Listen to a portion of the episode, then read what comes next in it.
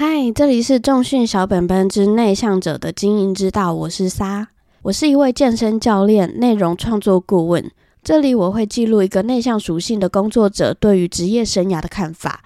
如果你也想要突破内在框架，让工作变成一件有趣的事情，那么我们就一起开始吧。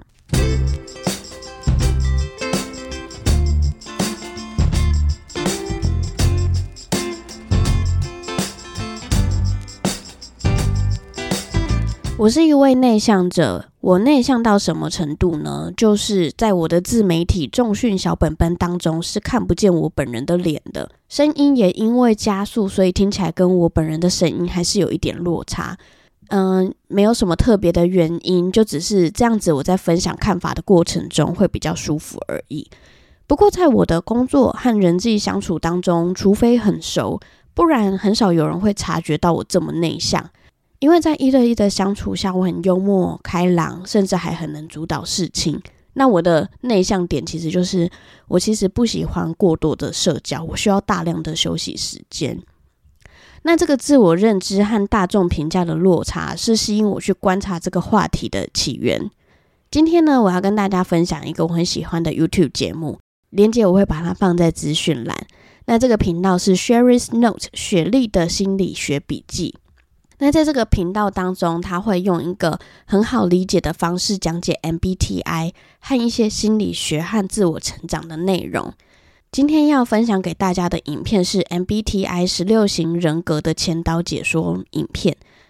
那这个影片当中呢，他分享给大家一个很棒的观念，就是当我们了解 MBTI 所有的特质之后，我们要能够理解。即使是同样特质的人，也会有不同的行为表现。也就是说，有一百个内向者，就会有一百种内向的方法。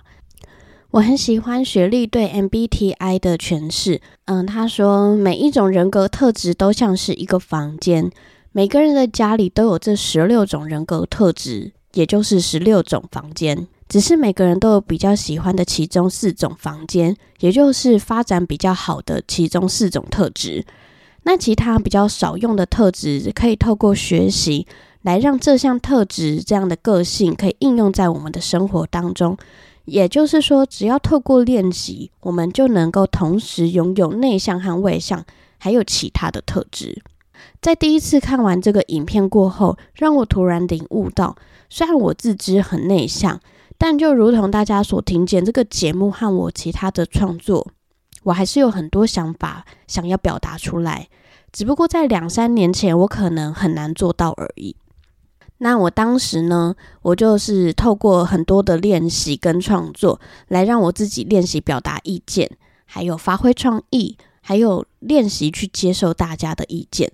所以在这个过程当中，让我发现到我自己更多的可能性。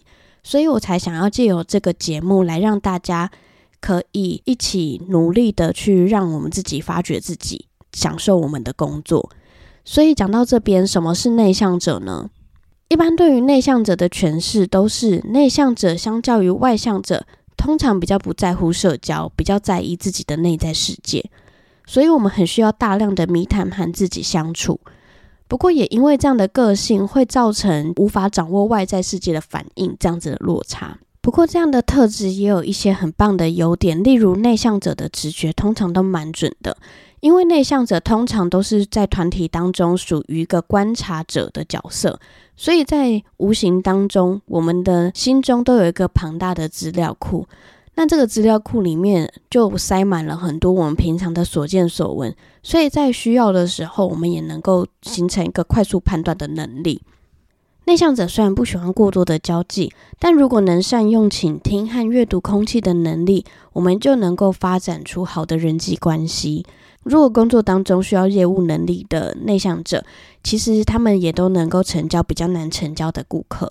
这些都是因为内向者习惯躲在人群背后观察全局，而且需要比外向的人更多和自己相处对话的时间，长时间所累积的能量。原本我也以为行销和对外发表意见是外向人的事情，但是其实观察一下，台面上的创作者也有很多内向人，只是他们比较能够掌握自己的内外向开关而已。所以只要找出自己的销售跟经营模式。内向者也能够发展出一套自己的经营之道，也就可以脱离工作当中最强但是最隐形的存在，成为一个有实力又能在工作当中找到成就感的快乐工作者。好啦，今天的节目就到这边。如果你觉得这个节目对你有帮助的话，欢迎留下五星评价。如果想要讨论的话，欢迎在 IG 或是脸书粉专搜寻“重训小本本 ”，I I S A N O S B B。那在节目的最后，想要问大家一个问题：在工作、人际和家庭当中，你属于善于表达，还是安静做事的类型呢？留言告诉我，让我们的每一天都越来越好吧！拜拜。